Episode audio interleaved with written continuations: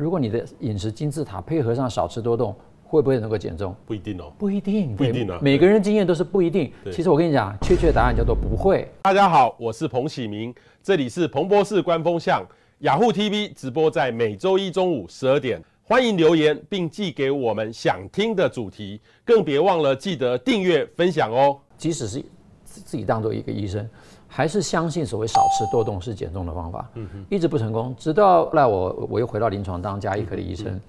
那加医科医生其实常常看的病人就是糖尿病啊、肥胖症啊、这个高血脂啊、高血压。嗯，我们大概都会给一个位教说，少吃一点哦，多运动哦，体重要控制哦。这从小都都是这样啊。可是我当时这么大一只，你知道，病人看到我就会觉得说，你是讲真的还是讲假的？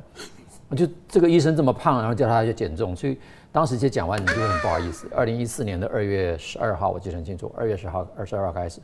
我就开始去研究减重这个问题，半年之内我就减了十七公斤。终于这些年来的研究让我终于有点算是搞懂了，到底人为什么会胖。嗯哼，所以我现在就可以用这个方法来帮助别人。那我我的我的这个真的理论实际上是胰岛素阻抗的，就是胰岛素因为你的糖量减少，胰岛素会减少，因为胰岛素就是一个合成脂肪的荷尔蒙，你自然就不会合成这么多的脂肪。那最后的问题就变成是说，如果你能够有效的控制淀粉，的确是可以让你的体重控制达到很好。可是有一些。人不习惯一下子糖少这么多，突然变成没有糖，就会有点像生酮饮食那样子，你会发生很多不舒服的状态。所以我并没有主张说每一个人都要把糖分立刻减到零，你可以循序渐进，随着你个人对糖的耐受程度可以做一些调整。健康的女性从她二十几岁到接近五十岁，她长相变化很少哎，体重腰围会增加？没有，你看，你看我们那些那些。很出名的模特儿，那是模特啊，他的工作是模特啊。他不是为了工作，他其实是很注意他的健康。哦，当他维持在一个健康状态的时候，其实我们在二十岁到五十岁之间，我们的荷尔蒙其实可以维持恒定的。那我们其实身材可以维持恒定。当你发现你的身体无法有效的去维持体重的时候，这就是疾病的开始。你如果愿意去检视一下你的生活，很多很多我的病人跟他讲说，你有吃什么？我没吃什么呀，我吃很少。我说你吃什么？我真的没吃什么。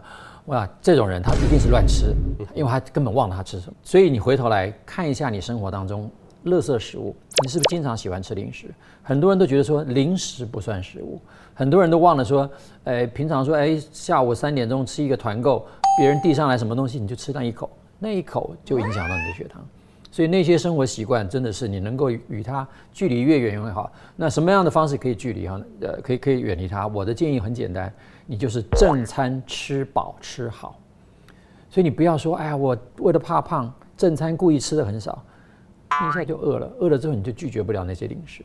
所以正餐你就去吃好一个。我说，你如果餐餐如果你经济许可，你餐餐都吃牛排好了，嗯嗯嗯，通常不容易胖。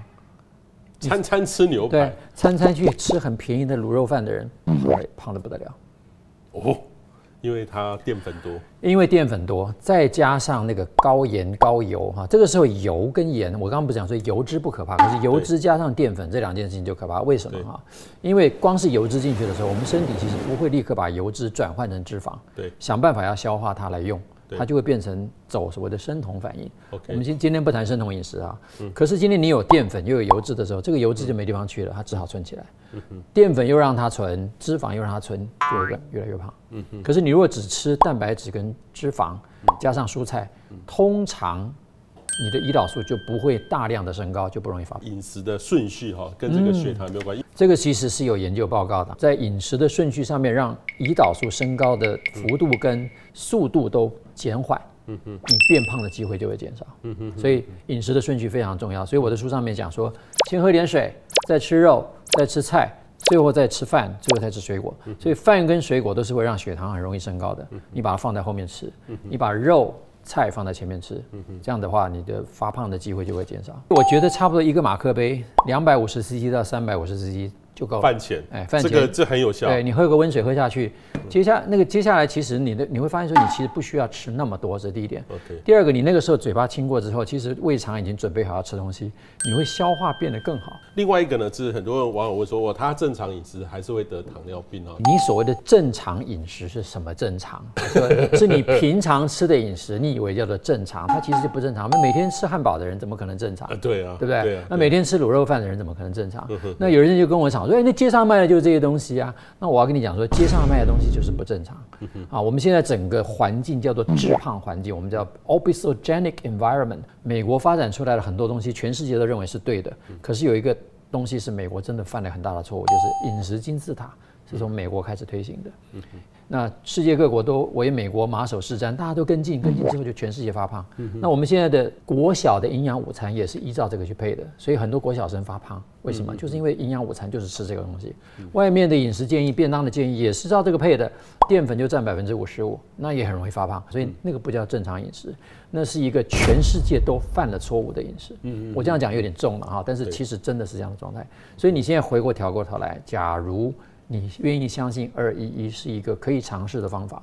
你可以很轻易的在外面的餐厅 用自助餐的方式，你去自己配搭。好，那我简单的在我的书里面有建议，你就把外面的餐盘一半放蔬菜，OK，上面有三个小格子，你两个小格子放蛋白质啊，你可以放一块肉，另外一个你就豆腐或蛋，价钱比较便宜嘛。再一小格放蔬放饭，这样的配搭其实不完全是二一一的，大概是三二一的比例，但是这个就很快就会瘦下来。也有网友问说，二一一会不会饿啊？像这样会不会饿？其实不容易饿，其实饥不饥饿的来源在于油脂。油脂，哎，就是说，假如你的脂肪量是够的，你不太容易饿。OK。第二个，蛋白质本身，蛋白质要够，但是因为蛋白质的量跟油脂量，其实我们自然天生就有一个天花板了，就你吃到某个量之后，你就吃不下了。嗯哼哼。吃不下的那个时候，就是你饱的时候。嗯哼。你如果觉得你吃完还可以再吃，其实你没吃饱。嗯。那很多人用我二一一的餐盘，就是说，医师，我还没到中午就饿了。你还没到中午就饿了，表示你上一餐吃的不够。那吃多了不是会胖吗？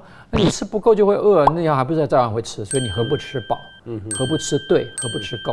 那真的有这种易胖体质吗？有啊，易胖体质真的是有、啊，真的有这个名字。对啊，易胖体质。易胖体质就是说你的基因里面，或者说你的代谢基因里面，你对于胰岛素的反应特别敏感，或者说你的脂肪细胞特别容易受到胰岛素的作用而储存很大量脂肪。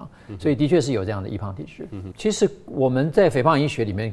讲都讲说，光靠运动大概只有百分之二十的减肥效果，饮食还是占百分之八十。的确也是这样子。我们在临床上发现，因为你跑了半天，你的那个代谢能力的，就是你用消耗热量的概念，它其实不是一个好的方法。可是你如果用运动来增加胰岛素的敏感度，减少胰岛素的阻抗，这个概念是讲得通的。可是运动需不需要像那么长？不需要。我刚刚不是讲吗？四十五分钟就够了。